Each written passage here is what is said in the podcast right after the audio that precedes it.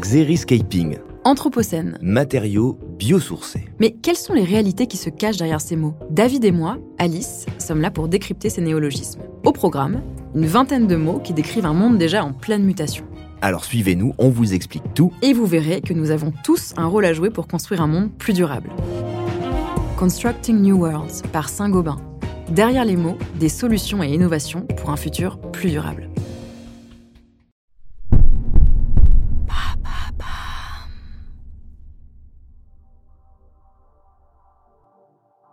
Salut, moi c'est Alice Vacher et dans l'empreinte, j'essaie de comprendre comment les marques s'engagent et agissent concrètement dans la transformation positive de notre société. Mon objectif est simple, décortiquer et mettre en lumière les initiatives sociales et environnementales des entreprises pour vous inspirer et vous éclairer sur ces sujets. Allez, c'est parti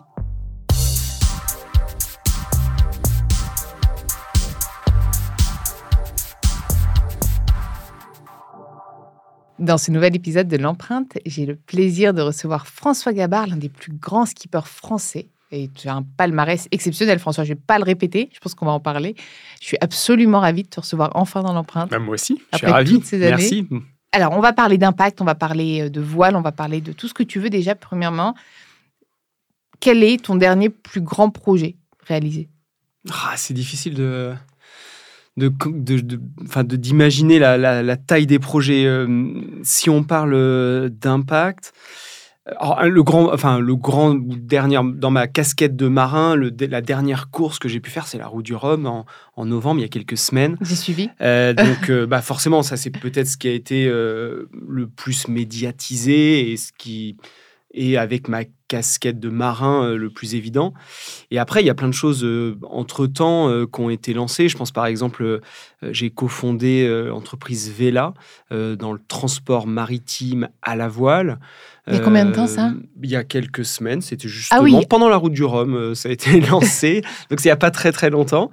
Et, euh, et voilà, ça fait partie des, des sujets, des projets, des grands projets, en tout cas des grands projets d'avenir qui me, qui me passionnent, tout comme les, les sujets qu'on traite en effet. Alors là, c'est ma casquette d'entrepreneur, donc que ce soit avec Vela ou avec Merconcept ou euh, voilà, Mer on a lancé- qui fait qui construit. Voilà. Merconcept, c'est c'est mon, mon- ma société. Euh, on, on est une écurie de, de course au large. On, on imagine, on conçoit, on construit des bateaux de course, des bateaux sur lesquels j'ai la chance de naviguer, le trimaran SVR Arctique par exemple, sur lequel j'ai fait la route du Rhum il y a, quelques semaines, mais aussi pour d'autres marins et d'autres bateaux. Je pense à Charlie Dalin, euh, par exemple, avec Apivia, euh, qui a terminé deuxième du Vendée Globe et euh, qu'on accompagne pour le prochain Vendée Globe. Mais Merconcept, c'est pas que ça, et on a aussi des projets dans le maritime. Donc un projet en partenariat avec Vela, par exemple, dont je viens de parler, hein, qui l'idée c'est de faire du, du transport à la voile, euh, donc vraiment du, du fret décarboné maritime. complet, quoi. Exactement, euh, c'est en tout cas euh, 100% à la voile. On prend une marchandise, une palette euh, dans un port en France et on l'amène euh, aux États-Unis. On s'est concentré sur cette, euh, sur cette ligne pour le moment, les échanges entre la, la France et les États-Unis. Et, et notre, euh, notre objectif, c'est de, comme en course au large, sur le même principe, c'est une fois qu'on est sorti du port, euh, on hisse les voiles et, euh, et on se déplace uniquement avec la, la force du vent. Et j'imagine qu'il y, a il y a un plus long délai, du coup, pour recevoir ces palettes ou pas forcément? Alors, pas tant que ça. Euh, forcément, il, il- alors, je pense, et ça c'est important, euh, il faut accepter de, de ralentir d'une manière assez, assez globale dans, dans nos échanges é- mondiaux. Euh, mais en fait, aujourd'hui, bah, justement, la, la voile euh, est assez performante. Ça, c'est ce que j'essaye de faire une partie de mon, mon temps euh, sur les, les bateaux de course. Pour donner des ordres de grandeur, aujourd'hui, traverser l'Atlantique avec un bateau en record, hein, le, donc New York, Cap Lizard, c'est 3 jours, euh, 15 heures. C'est juste dingue. hein. Enfin, on arrive à traverser l'Atlantique avec. C'est un bateau de course, hein, c'est pas un bateau Oui, oui, oui. euh, Ça, pour parler transporter de euh, la- de des, passagers ou transporter. Oui, oui. Et puis donc, il euh, faut quand même le, skipper qui va avec, parce que je. Voilà, il faut, et, et c'est un record, il faut les conditions Voilà, météo, etc. Mais grosso modo, ouais. aujourd'hui. Met cinq jours, cas, quoi. euh, Pour une péri- Ouais, en- avec un bateau de course, Voilà. on va mettre grosso modo, suivant où on part, Ouais. où on arrive, pour traverser l'Atlantique, on met à peu près une semaine. Et, euh, et aujourd'hui, avec un bateau qui est fait, conçu, imaginé pour faire du transport de marchandises à la voile, on espère pouvoir le faire à peu près deux fois plus de temps, mais grosso modo 15 jours, ce qui est à peu près un tout petit peu plus long euh, que du transport euh, maritime classique. Mais ce qu'il faut bien comprendre dans, dans, une chaîne logistique, c'est qu'il y, y, y a, le temps de traverser, mais il y a aussi le temps à terre en pré- et post-acheminement et qu'on espère et qu'on pense pouvoir optimiser sur des plus petits bateaux qui vont aller vers, dans des ports secondaires, qui vont peut-être être parfois plus près de la production ou du consommateur. Euh, et, ça, c'est quelque chose qu'il faut aussi optimiser en termes d'impact, hein, ce pré- et post-acheminement. Je vais donner un, exemple, parce que je te trouve intéressant. Moi, je suis charentais d'origine. Je vis en Bretagne depuis quelques années, mais je suis charentais. Euh, moi, je suis bretonne et je vis à Paris. Ah ben voilà. Tu on, a, on, est, on a tous des, chemins. Enfin bref, moi, je suis né au milieu des vignes charentaises. On fabrique du cognac, donc... Euh, je, suis dans le, cognac gamin et, et le cognac est consommé énormément aux États-Unis. Donc il y a le, volume de cognac euh, produit en France, parce que le cognac par définition ne peut être que euh, produit en France et largement euh, exporté.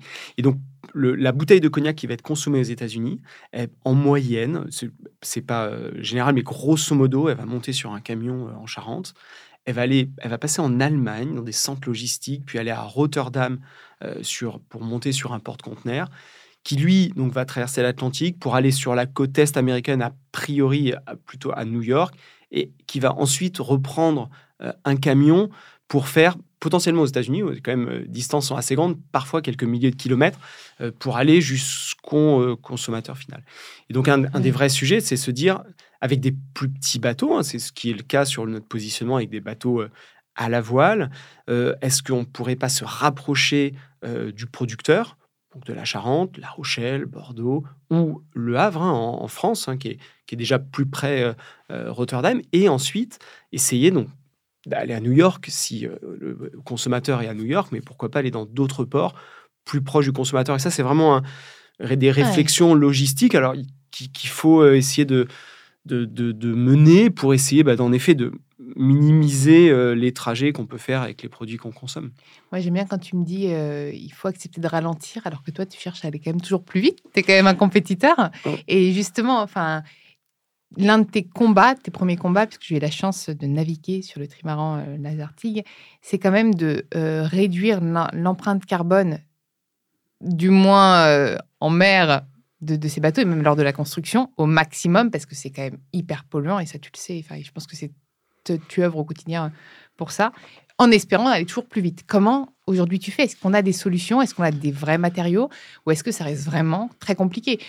C'est un sujet. Ouais, c'est un vrai sujet. En effet, euh, alors, donc la course au large, mon sport est un, sport fabuleux qui utilise l'énergie du vent. Et en effet, grâce au vent, ben, on peut faire le tour de la planète. On peut aller loin à des vitesses assez, euh, assez fascinantes. Mais en effet, la construction oui, de surtout bateaux... toi, les vitesses fascinantes. Euh, Moi, ce sera peut-être pas la même chose. En tout cas, en, course large, euh, voilà, c'est assez, assez, dingue. On, on, va aujourd'hui, on, on traverse l'Atlantique en un peu plus de trois jours, ce que je disais tout à l'heure. On va faire un tour du monde en, 40 jours. Enfin, c'est quelque chose qui est assez fabuleux. Et par contre, c'est vrai que la construction de nos bateaux euh, n'est pas neutre. Alors après, il faut toujours arriver à la pondérer, ce qui est extrêmement difficile. C'est pour ça que tu es un G. Hein. Euh, la construction, donc essayer de mesurer euh, l'impact, donc la construction. C'est hyper important. C'est déjà de mesurer. Faire une ACV, euh, arriver à voir l'impact sur différents paramètres. Le, plus classique, et souvent c'est la tonne CO2, si on parle uniquement de réchauffement des règlements climatiques, mais il y a évidemment et plein, de déchets, parce que le but c'est euh, aussi de, de qu'il n'y ait pas de déchets. En ah fait. Bah, et, et aujourd'hui, c'est une donc des difficultés du composite. Nos bateaux de course large, grosso modo, sont construits en composite. Un composite, c'est quoi? C'est euh, euh, un, mélange entre une résine et une fibre. Donc la fibre, sur certains bateaux, elle est en carbone, qui est en effet une matière extraordinaire par sa légèreté, sa résistance, mais qui est un dérivé du pétrole et qui demande beaucoup d'énergie pour, hein. pour la fabriquer. Après, je pense que c'est important euh, de, bien comprendre aussi l'intérêt que peuvent avoir certains composites, surtout sur des sujets de mobilité.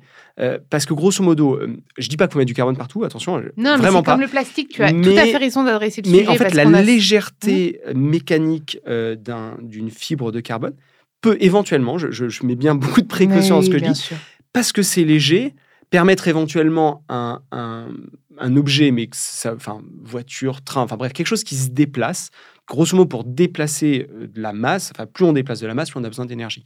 Donc si on arrive à diminuer le poids euh, bah, d'une voiture, d'un train, d'un avion, d'un bateau, on peut utiliser moins d'énergie. Mais alors attention, Non, ça ne veut pas dire qu'il faut faire des porte-conteneurs en carbone. C'est fait, évidemment non.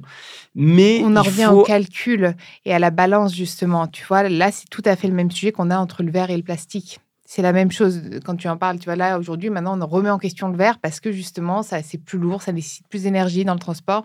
Donc, peut-être que le plastique n'est pas si pas fantastique. En fait, c'est très compliqué. C'est- complexe, c'est compliqué, mais, mais par contre, je pense que ce qui est hyper important, c'est d'être le plus transpa- d'essayer de- de- d'être le plus transparent possible et d'essayer de, de comprendre et de se remettre en cause. Et, en- et évidemment, nos bateaux de course euh, en carbone, ben, le carbone permet de faire des choses euh, extraordinaires, mais il faut essayer de réfléchir. Alors, un, déjà, comment on peut le recycler Ce qui est extrêmement compliqué parce que, par définition, c'est quelque chose où on, on mélange une fibre et une résine. Et donc, en général, ce qui est euh, euh, fait avec la même matière, l'aluminium, ouais. c'est plus facile de le recycler. Dès qu'on mélange, même dans les vêtements, par exemple, hein, quand, si on, on- on mélange euh, dans, dans un t-shirt, un pull, quoi que ce soit, différents matériaux, eh ben, il faut arriver à, souvent à les séparer avant de les recycler. Et donc, le composite, par définition, justement, ça, la- la- sa qualité se fait par le mélange de deux matériaux avec des propriétés différentes et parce qu'ils sont ensemble, ont des propriétés mécaniques euh, intéressantes. Je sors d'une usine de recyclage de batteries de voitures, donc je vois très bien les trois trucs différents qu'ils ont craqués Voilà, pour ensuite les fondre. C'est séparer. passionnant, mais en fait, et- c'est c'est comme tu dis, c'est une question de transparence. Et je pense que chez Merconcept, tu essayes au maximum justement de limiter l'impact des bateaux. Enfin, Eh ben, on, essaye. Euh, Est-ce qu'on y arrive Euh, Non, on est, en tout cas, c'est un chemin. euh, parce que voilà. Et, Sauf si tu avais la solution, je pense qu'on prendrait tu de. oui, bah, si la solution existait déjà, de toute façon, euh, j'espère euh, que on y serait tous. Euh, Il y a plein de choses à, à faire évoluer. Donc, il y a des choses qu'il faut remettre en cause. euh, certaines habitudes qu'on peut avoir. Euh, et puis après, il faut essayer de, en effet, de chercher à comment on peut remplacer. Donc le carbone, essayer de trouver des filières, euh, des, des solutions pour le recycler ou des filières pour le recycler. Euh, trouver peut-être des composites différents. Je pense euh, au biocomposite sur lequel on travaille beaucoup. Euh, donc utiliser des, des fibres naturelles à la place ou en lieu du, du carbone, par exemple. Et puis après, bah, évidemment, réfléchir aussi aux usages qu'on peut avoir de nos bateaux. Donc, grosso modo, quand, si on fabrique un bateau neuf, on se poser la question du pourquoi on fabrique un bateau neuf, est-ce qu'on en a vraiment besoin? Et derrière, bah, essayer euh, de faire un bateau qui va durer le plus longtemps possible, parce que c'est Mmh, toujours pareil aussi dans les problématiques qu'il y a d'impact à la construction et de durée de vie d'un objet. Euh, c'est sûr que il faut. euh, c'est souvent des dilemmes dans les vêtements, c'est pareil. Il faut arriver à fabriquer quelque chose avec le minimum d'impact, mais qui va pouvoir su- surtout durer le plus après, longtemps le, possible. le vêtement, le vintage, on peut le prendre. Toi, pour, un- pour faire une course, euh, un bateau vintage, je suis pas sûre qu'il soit hyper Bah, performant. performant. Ouais, parce qu'on évolue, mais après, on peut aussi évoluer dans les usages. Et Oui. par exemple, euh, les, les bateaux de course euh, peuvent avoir euh, une deuxième vie après la course euh, dans de la plaisance ou Mm. pourquoi pas dans du transport maritime. Donc, y, il y a plein de choses à imaginer, à inventer. Et c'est vrai qu'il faut. Ouais, il y a beaucoup de remises en question à avoir et je pense que c'est c'est important et, et super. hein, Enfin, c'est super important de toujours, toujours, toujours se remettre en, en question et essayer de, bah, de trouver des, des solutions face à un, un challenge hein, qu'on a là tous face à nous, hein, parce que c'est un vrai défi, euh, c'est pour le coup. Où là, je, je vais prôner la vitesse. Il faut qu'on soit rapide bah ouais. dans nos changements, euh, dans nos transformations, dans voilà, il faut, faut, on peut pas rester statique. Et toi, justement, je trouve qu'il y a quand même de l'impact dans toutes tes casquettes, hein, parce qu'en tant que, que marin, que- qu'entrepreneur, tu es engagé. Ça a toujours été ton engagement, même quand tu étais dans les vignes de cognac. Que D'ailleurs, moi, mon premier job, c'était chez Rémi. euh, ah, Cointreau. d'accord. Donc, euh, je peux dire, j'en avais du cognac sur le euh, bureau. Non, mais ouais, de, enfin en tout cas, écoute, alors ça c'est ma casquette de marin, je pense, qui m'a permis, et mais, très très jeune, donc je suis pas vraiment marin, j'étais équipier euh, du, voilier familial, Euh, mais j'ai eu la chance, euh, donc j'ai grandi dans les vignes et du coup dans la nature, quand même, voilà, je, me sentais bien dans la campagne et, dans la nature, et après j'ai eu la chance, enfant, à 6-7 ans, de voyager en famille, donc avec ma petite sœur, ma grande sœur et mes parents, sur un bateau de plaisance, et on a... on a vécu un an comme ça sur un bateau. Et c'est assez intéressant. L'exercice du bateau est, est assez intéressant pour ça dans la sensibilisation. J'avais 6-7 ans, c'est l'âge Ouais. parfait où tu essaies de Ouais, comprendre exactement. comment, euh, euh, d'où vient la lumière, l'électricité. En à plus, j'ai- 6-7 en plus, j'ai cette euh, filière, j'ai- j'aime bien la technique, je suis ingénieur de formation, j'ai- j'aime bien comprendre comment les, les objets fonctionnent. Et, et l'exercice extrêmement intéressant quand on est sur un bateau, euh, c'est qu'on est sur un, un système qui est quand même un petit peu isolé. C'est-à-dire que, ben, par exemple, les problématiques d'énergie, sur un bateau, euh, on n'est pas branché sur euh, du 220, euh, pompe à essence, etc. Donc on est en autonomie d'énergie. on fabrique notre énergie pour, par exemple, avoir de la lumière la nuit. Et donc ça, si, quand on a 6-7 ans, quand on est dans une maison, c'est difficile de comprendre. On appuie sur un bouton, la lumière, elle arrive et... Et donc voilà, les, les notions d'autonomie, d'énergie, de consommer, consommer moins, combien d'énergie à bord, par exemple, c'est sur un bateau, c'est extrêmement intéressant parce que c'est un, un, vrai exercice de sensibilisation et qui oblige à une forme un peu de sobriété, parce que quand on est sur un bateau, bah, en effet, on n'a pas de l'énergie à profusion, et du coup, il faut gérer son énergie, il faut gérer son eau, l'eau douce. Euh, alors, il y a de l'eau partout, mais grosso modo, si on a euh, sur un bateau avec euh, des réserves d'eau douce, eh ben, on comprend bien que, que l'eau douce, c'est précieux et qu'on ne peut pas prendre une douche qui dure 10 minutes tous les jours. On est obligé de... Et, donc ça, pour moi, jeune, ça a été une super sensibilisation aux notions d'énergie, euh, d'eau douce. Euh, voilà, parce qu'on était dans un, dans un système fermé. Les, déchets, les, pareil, les déchets, c'est tellement... Euh, on vit dans un pays où c'est, entre guillemets, tellement facile. Tu as une poubelle, elle est ramassée, ça se fait presque automatique. Enfin. Il n'y a pas la contrainte. Quand tu es sur un bateau, bah, les déchets que tu produis, bah, tu les gardes et tu te rends compte qu'une famille à 5 sur un bateau, tu produis des déchets et qu'au bout de 15 jours, 3 semaines de traversée l'Atlantique, bah, c'est pas négligeable et qu'il faut essayer de, de, bah voilà, de les, diminuer au maximum et faire en sorte que bah, quand tu vas faire tes courses, euh, ton avitaillement avant de partir, euh, tu te rends compte, bah, ça en fait, ça sert à rien, ça, ça sert à rien. Je pense que cet éveil, j'ai eu cette chance d'avoir cette sensibilisation là très jeune du fait de l'exercice de vivre sur un bateau. Et euh, je, en tout cas, c'est un super, ouais, c'était un, un bon exercice, un peu pédagogique. Et tu me parlais là d'autoconsommation d'énergie. Je ne sais pas, je suis en train de visualiser un bateau avec des panneaux solaires. Ce serait jouable ça ou pas? Bien sûr, bien sûr. Bah, Aujourd'hui, euh, typiquement là sur le bateau de croisière familiale, on avait euh, ce qu'on appelle un hydrogénérateur. Euh, donc, grosso modo, l'hélice, on avait un, moteur hein, pour sortir du port.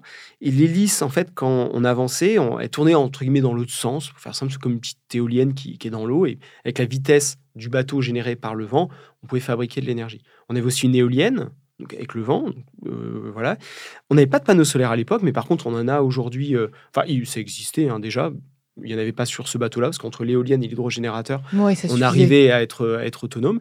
Euh, mais par exemple, mes parents euh, continuent, euh, on a la chance d'avoir un bateau et de vivre une partie de l'année sur, sur un bateau, et aujourd'hui, ils sont parfaitement autonomes avec, avec les, panneaux solaires.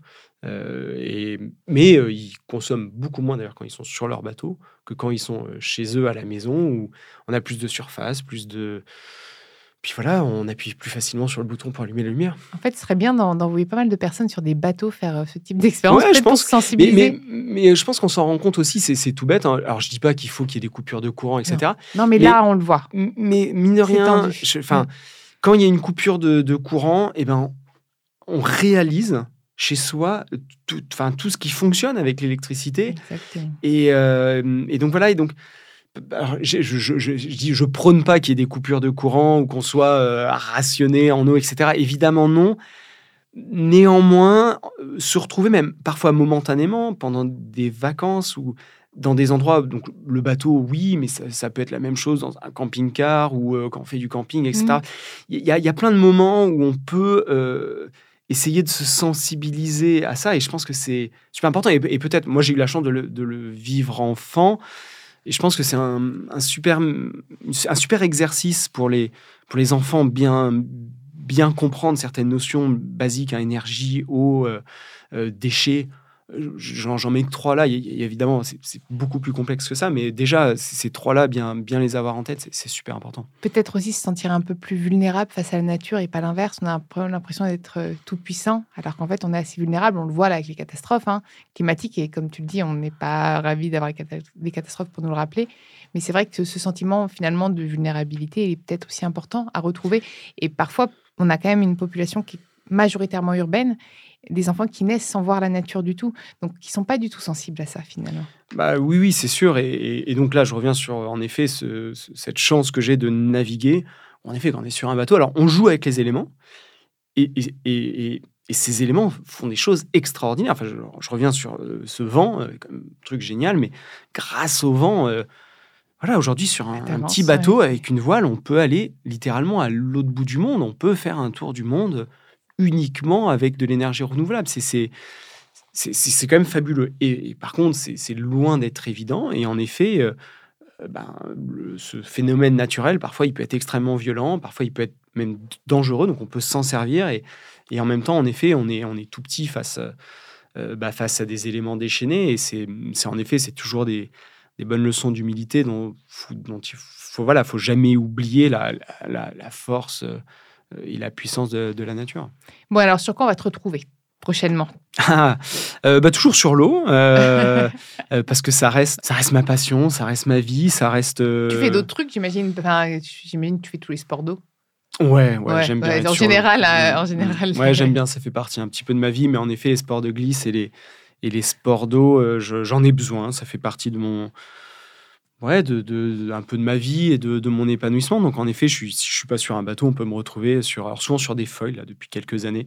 Euh, donc, même en, surf, en, en wing foil, toutes ces petites activités euh, qu'on peut avoir la chance de faire près des plages, où, euh, où le, foil a un peu révolutionné notre sport, hein, le, sport de la, voile, et, et est en train de révolutionner une beaucoup d'activités nautiques. Et alors pourquoi je parle du foil? Parce que ça, c'est intéressant. Alors ça, c'est une innovation. Encore, on met souvent du carbone pour fabriquer ces foils, etc. Ça peut avoir euh, dans certaines pratiques euh, euh, bah, des, inconvénients hein, pour, le, pour le milieu naturel. Par contre, il y a quand même un, une notion d'efficacité que je trouve super intéressante.